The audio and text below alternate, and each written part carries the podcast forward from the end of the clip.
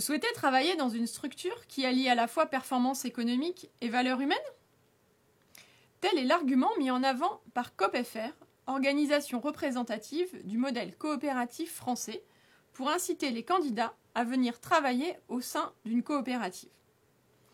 Le statut est ainsi clairement considéré comme un élément de différenciation permettant d'attirer de futurs collaborateurs. Pour autant, toutes les coopératives ne choisissent pas de communiquer sur leur statut. Cette recherche s'interroge donc sur la manière dont le modèle coopératif peut être valorisé auprès des ressources humaines. Autrement dit, le modèle coopératif est-il source de bénéfices spécifiques au niveau de la marque employeur? Pour répondre à cette question, une recherche de nature qualitative a été menée au sein d'une caisse régionale d'une banque coopérative. Des entretiens semi-directifs ont été réalisés auprès de la direction de l'entreprise et auprès de salariés nouvellement embauchés. Quels sont les résultats obtenus? Le fait d'être une banque coopérative, au-delà de l'aspect strictement juridique, semble obliger l'employeur, au sens moral, à s'engager dans un modèle de management spécifique. Précisons tout d'abord que certains bénéfices perçus ne sont pas associés au caractère coopératif de l'entreprise, mais correspondent à des bénéfices génériques liés notamment à l'appartenance au secteur bancaire. Rémunération jugée avantageuse, possibilité de formation et de mobilité, prestige de l'entreprise par exemple. Pour autant, les répondants associent au statut coopératif d'autres bénéfices de la marque employeur. Première catégorie, les bénéfices économiques. D'une part, les répondants évoquent le fait que la rémunération collective est privilégiée pour récompenser la performance, favorisant ainsi la coopération à l'intérieur de l'entreprise. D'autre part, ils valorisent la sécurité de l'emploi, qui est reliée au fait qu'une banque coopérative bénéficie d'une solidité financière du fait des dépôts des sociétaires. La sécurité de l'emploi renvoie également à la possibilité pour les salariés d'évoluer à l'intérieur du réseau des caisses régionales.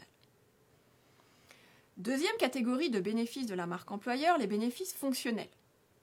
Deux dimensions sont présentées comme la traduction du modèle coopératif dans l'activité de travail. D'une part, la dimension humaine et collective qui fait référence à la place du groupe et à la proximité entre collègues comme entre salariés et managers. D'autre part, la proximité est reliée au fait qu'une caisse régionale est une entreprise ancrée sur les territoires, d'où une proximité relationnelle avec les clients et une proximité économique avec les organisations qu'elle finance. Troisième catégorie de bénéfices, les bénéfices symboliques. Ils renvoient tout d'abord aux valeurs de l'entreprise et à la recherche d'une performance de long terme, soucieuse des différentes parties prenantes de l'entreprise. Le modèle de gouvernance et les instances de gouvernance des caisses locales sont également valorisés dans la mesure où ils permettent, selon les acteurs, une prise de décision décentralisée, plus rapide et plus adaptée aux enjeux des territoires. Cette recherche met ainsi en évidence les bénéfices associés au modèle coopératif qui peuvent être communiqués aux salariés actuels ou potentiels dans une perspective d'attraction et de rétention des ressources humaines. Nos résultats soulignent néanmoins l'existence de tensions inhérentes à la coexistence des logiques marchandes et sociopolitiques du fait du caractère hybride de l'organisation. Tensions qui rejaillissent sur l'image de marque employeur. Par conséquent, les entreprises coopératives doivent veiller à la mise en cohérence de leurs promesses et de leurs actes en tant qu'employeur coopératif.